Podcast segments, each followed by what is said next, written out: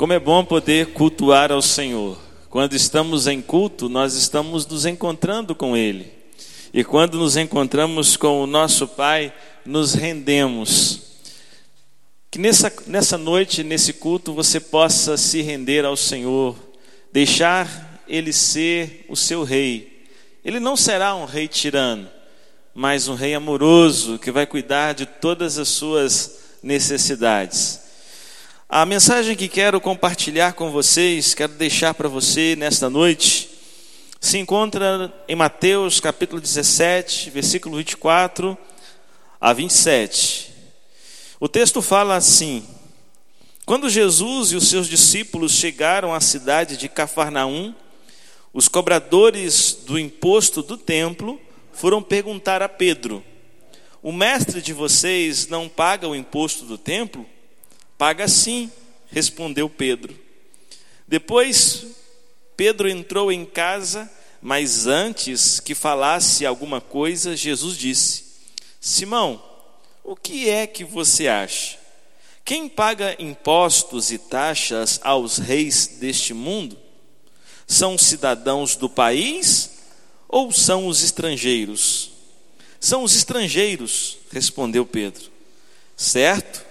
Disse Jesus. Isso quer dizer que os cidadãos não precisam pagar, mas nós não queremos ofender essa gente. Por isso, vá até o lago, jogue o anzol, o anzol e puxe o primeiro peixe que você fisgar. Na boca dele você encontrará uma moeda. Então vá e pague com ela o meu imposto e o seu. Queridos, eu acredito que esse texto Jesus está demonstrando, está ensinando aos seus discípulos como o nosso Deus, nosso Pai Celestial, o Senhor bondoso que nós temos, o qual devemos nos render a Ele, é, é tão bom e tão capaz que Ele cuida das nossas necessidades e Ele é capaz de usar qualquer método, qualquer artifício para fazer isso. Porque se nós pararmos para pensar, nós veremos que realmente precisamos de muitas coisas, ou pelo menos de algumas coisas para viver. Não é verdade? Precisamos comer, precisamos de beber, precisamos de um lugar para morar, precisamos de roupas para nos vestir, precisamos ter recursos, ter dinheiro para pagar nossas contas. Mas isso não é um privilégio ou uma sina do ser humano deste tempo. Todos os seres humanos naturalmente enfrentaram essa necessidade, pois faz parte naturalmente da vida. Os seres humanos de todos os lugares, de todos os tempos, de todas as situações. E da mesma forma, na época de Jesus, havia também essa necessidade. As pessoas precisavam comer, as pessoas precisavam beber, se vestir, um local para morar, um recurso para pagar a sua conta. E já no passado, havia a prática da cobrança de taxas e de impostos. Hoje em dia, nós somos familiarizados muito bem com essa situação, às vezes ficamos é, contrariados diante de grandes quantias que se avolumam em relação à cobrança de taxas e de impostos, porque o objetivo deles é que, de alguma forma, a população seja beneficiada com algum tipo de trabalho de saneamento básico. Essa ideia de imposto não é nova, ela já acontecia também na época de Jesus, mas acredito que muitos de nós iremos nos pasmar nesse momento. Na época de Jesus havia um imposto diferenciado, que graças a Deus não temos hoje o imposto do templo. Hoje nós temos ICMS, IPTU, IPVA, mas na época de Jesus tinha o IT, que era o imposto do templo. Se a gente parar para pensar, nós não encontraremos sentido na cobrança desse imposto. Por que o templo deveria cobrar imposto de alguém? E o imposto não era algo muito simples, não. Ele custava dois dias de salário de um trabalhador. Se fôssemos fazer uma transformação hoje em dia, talvez seria um valor aproximado aí de 200 reais. E se a população daquela época tivesse mais ou menos aí 10 milhões de pessoas, os responsáveis pelo templo arrecadariam aí 2 bilhões por ano. Imagina uma instituição tendo uma verba de 2 bilhões por ano. Tudo isso, na verdade, era autorizado pelo Império Romano, que nessa troca de vantagens é, fazia com que as lideranças do templo fossem mantidas. E de alguma forma aquele dinheiro era repassado para o império. E é esse imposto que é cobrado de Jesus. Alguém chega para Jesus, certamente um fiscal daquela época, e pergunta para Pedro assim: O seu mestre não vai pagar o imposto, não vai pagar o IT desse ano? o imposto do templo. Eu acredito que Jesus ficou contrariado diante daquela situação, diante da injustiça que predominava na cobrança daquele imposto, quando a religião, a fé das pessoas era usada para favorecimento pessoal, político e ideológico. E por mais que a história seja antiga, a história ela tende a se repetir quando fatalmente, infelizmente, as religiões elas se entrelaçam, acomunando-se com sistemas políticos, se tornando massa de manobra nas mãos dos poderosos. Eu prefiro os reformadores, eu prefiro as ideias de Martim Lutero que fazia questão de deixar bem claro que o poder da igreja é separado do poder do Estado. E que os dois poderes, na verdade, funcionam como os braços de Deus. E quando esses dois braços se cruzam, Deus não faz nada. O poder da igreja é decretar o juízo de Deus sobre o Estado, é anunciar as virtudes do reino para o Estado e não se tornar massa de manobra para o mesmo. Jesus, então, no versículo que nós lemos, não querendo ofender essa gente, diz a versão, a nova tradução da linguagem de hoje.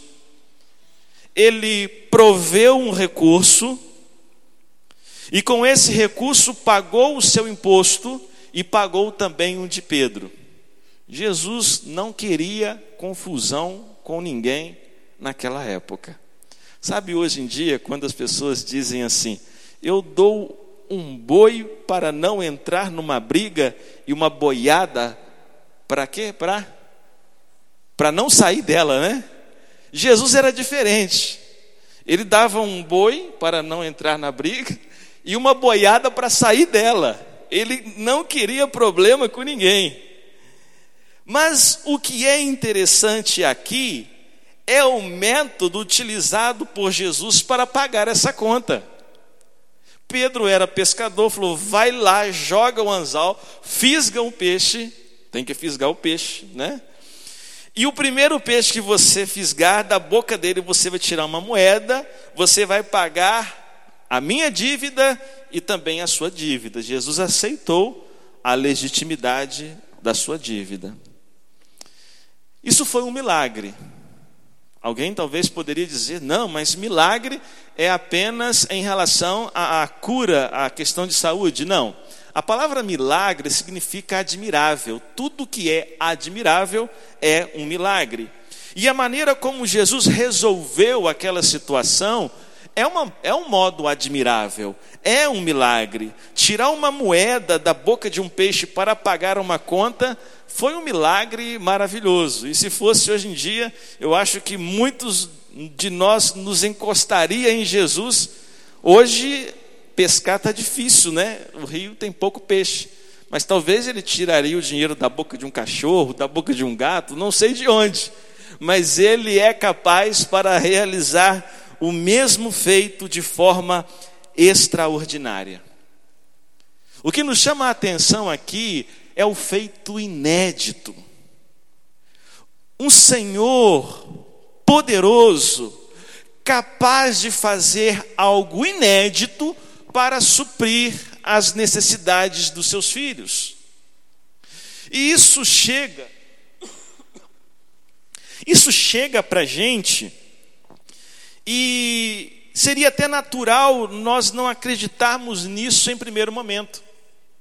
Porque imagina você na sua necessidade, na sua carência, e aí você precisa de uma solução, de que algo aconteça, mas o que vai acontecer para livrar você dessa situação é algo que nunca aconteceu antes. Você acha que realmente isso aconteceria? Nós temos grandes dificuldades em acreditar em algo inédito, porque o inédito, ele não existe.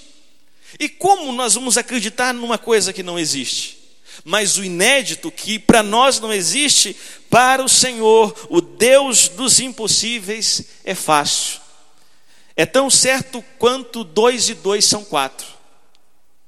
Deus é capaz de fazer o inédito acontecer para cuidar das nossas necessidades.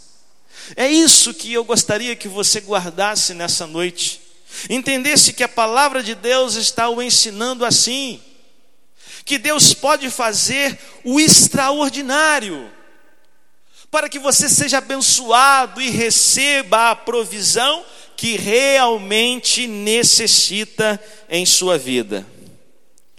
Com este sinal, Jesus nos ensinou pelo menos três coisas. E a primeira coisa que Jesus nos ensinou com esse sinal é que para ele nada é difícil.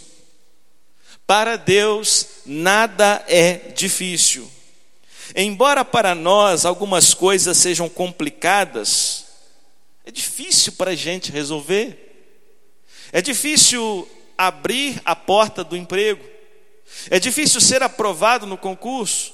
É difícil receber um milagre, a cura construir uma casa, é difícil para nós termos aquilo que precisamos para viver.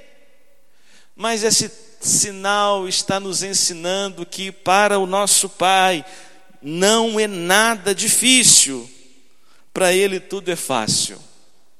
Você se lembra como Deus criou o céu e a terra? Você se lembra como Deus criou todo o universo? Ele só fez assim haja luz e houve luz.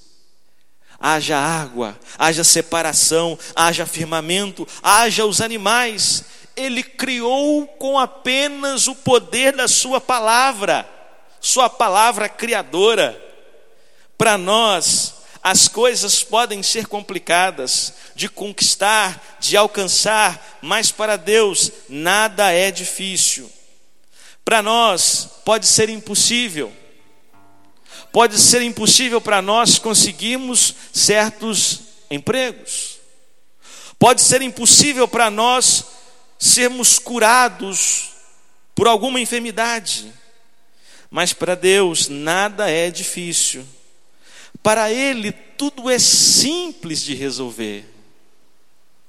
E quando nós entendemos que, ainda que para nós isso seja complicado, seja impossível, mas para Deus é fácil, eu sou confortado pela Sua companhia.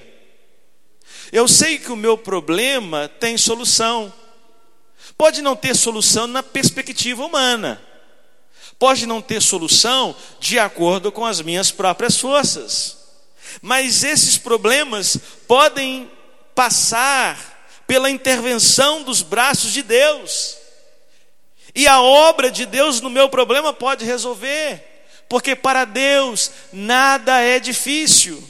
Para Deus nada é impossível. Ele é o Deus que faz milagres, coisas inéditas e extraordinárias para cuidar da vida dos seus filhos. A Bíblia conta a história do povo de Israel quando seguia pelo deserto. O povo precisava de pão, e o pão veio do céu, algo extraordinário, inédito, um milagre. O povo estava com sede, e de onde veio a água? Veio no deserto, da rocha. Um Deus maravilhoso. Quando Elias estava isolado, sem alimento, os animais foram lá e o alimentaram. Deus fazendo coisas extraordinárias. Quando uma multidão seguia Jesus e já era muito tarde para voltar para sua casa, não tinha nada para eles comerem. Havia apenas cinco pães e dois peixinhos. O Senhor multiplicou, fez o milagre, algo extraordinário, e a necessidade básica da vida daquelas pessoas foram saciadas. Porque para Deus nada é difícil. Nada é difícil. A segunda coisa que Jesus nos mostra, nos ensina com esse sinal, é que nós, você e eu, nós fazemos parte dessa responsabilidade. Nós também somos responsáveis pela provisão das nossas vidas. Ele disse a Pedro: Pedro, a conta vai ser paga, pode ficar tranquilo, mas é preciso que você se esforce, é preciso que você trabalhe, vai lá, pega o peixe e você vai receber o dinheiro que vai pagar a nossa vida. Assim como Pedro teve que fisgar o peixe, nós precisamos fazer a nossa parte e obedecer aos conselhos do nosso Salvador, porque nós também somos responsáveis pela nossa própria provisão. Para que sejamos aprovados nos concursos, precisamos estudar e Deus vai abençoar.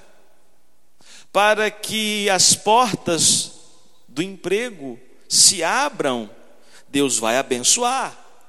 Mas precisamos nos aperfeiçoar e buscar e bater nessas portas.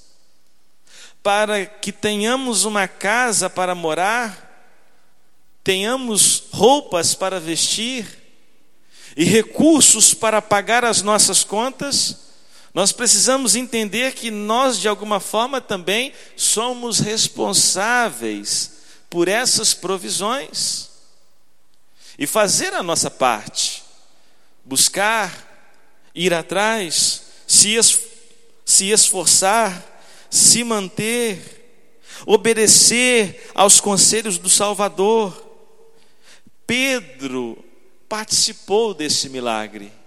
O menino dos cinco pães e dois peixinhos participou também desse milagre. Moisés, usado por Deus, participou desse milagre. Deus sempre faz o milagre, mas em muitas vezes ele utiliza, ele abrange, ele abre espaço para a participação humana. Por isso, em segundo lugar, é, essa narrativa nos ensina que nós também somos responsáveis por nossa própria provisão. Não desanime. Talvez você já por temporadas tenha se dedicado na procura de emprego, na aprovação de um concurso. Não pare, simplesmente não pare. Se dedique, Deus vai te abençoar e você vai receber a sua vitória. Mas em terceiro, em último, e por fim, Jesus nos ensina com este sinal que, naturalmente, não devemos nos importar apenas com nossas necessidades, mas também com a dos outros. Devemos é claro que nos importar com a nossa provisão, mas também devemos nos preocupar com a necessidade dos outros. E importar com isso de forma natural, não de forma mecânica ou movida por uma influência, mas de forma natural, de dentro para fora, de forma genuína, verdadeira, original. Por que o texto ensina isso? Porque Jesus, ele não se importou apenas no pagamento do seu imposto, ele também se importou com o pagamento do imposto de Pedro. Ele disse assim: Você vai, pega o peixe, tira da boca o dinheiro, paga o meu e paga o seu. Jesus estava se importando com a sua necessidade e também com a necessidade do outro, com a necessidade do seu irmão, com a necessidade do seu próximo. Por isso, ele proveu recurso para pagar para si e para pagar pelo outro. Quando você falar com Deus em sua oração, não peça apenas o pão para você peça o pão para todos. Quando você pedir que Deus abençoe, peça que Ele abençoe além de você, abençoe a vida dos seus vizinhos, abençoe a vida dos seus familiares, abençoe a vida dos seus irmãos. Quando você se importar com a sua saúde, com a justiça social que você recebe ou não, quando você se importar com a sua segurança, não restrinja essa importância à sua própria vida, porque isso é maior do que você. Se importe também com a segurança, com a justiça social, com a saúde dos outros principalmente daqueles que não têm nem voz e nem vez. E você talvez seja o anjo de Deus para abençoar essa vida. Não se preocupe apenas com as suas contas que você tem que pagar. Todos nós estamos passando pela mesma situação.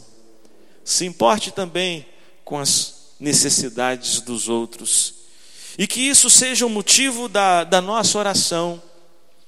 E se de alguma forma nós pudermos ajudar aos nossos próximos, devemos fazê-lo. Devemos, se alguém precisa de emprego e você sabe, faça a sua indicação. Se alguém não tem o que comer, mas você sabe que essa pessoa não tem, ajude ou leve a sua necessidade a quem possa resolver. Seja um canal de bênção na vida de alguém. Não se importe apenas com as suas próprias necessidades. Se importe também com as necessidades dos outros.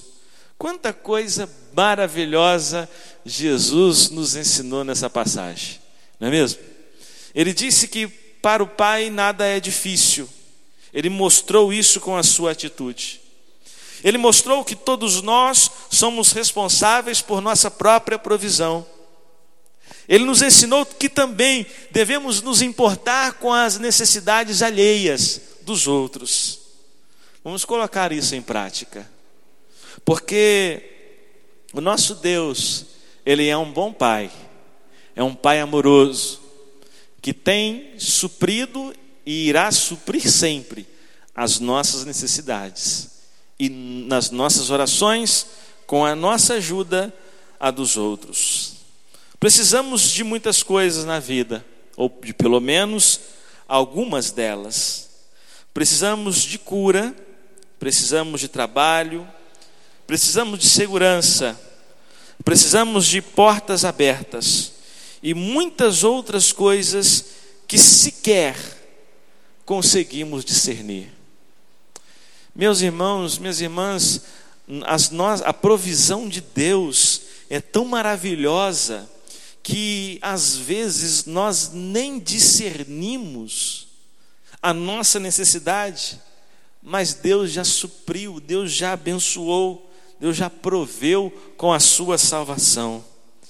Jesus pode nos ajudar e prover tudo o que realmente necessitamos. Andar com este Jesus, com esse Senhor, e ouvir dele os seus ensinamentos, é viver junto à fonte de vida. Se você está andando com Jesus, eu tenho certeza que o Senhor tem provido para você e o seu coração está cheio de paz. Mas se você não tem andado com o Mestre, se renda a Ele nessa noite. Comece a caminhar, não deixe para amanhã, não. Comece agora. Fala assim: Senhor, eu andei errado a minha vida toda, mas agora eu quero corrigir o meu caminho. Eu quero andar contigo, eu quero andar em tua presença. Eu quero andar próximo a essa fonte de vida. Eu quero experimentar essa provisão maravilhosa da graça, da bondade do Pai. Eu quero andar com Jesus. Fale isso para Ele. Ele vai entrar na sua vida. Ele vai mudar você. Nós vamos orar. Enquanto nós oramos, você pode fazer essa oração. Se são outras palavras que você quer dizer a Ele, diga. Mas a única coisa que Ele realmente quer de você é um espaço na sua vida. Ele é o seu Criador. É um Deus que tem sentido para te dar paz, a verdadeira alegria e felicidade. Abra um espaço para Ele no seu coração. Ele vai te dar uma vida que jamais acabará.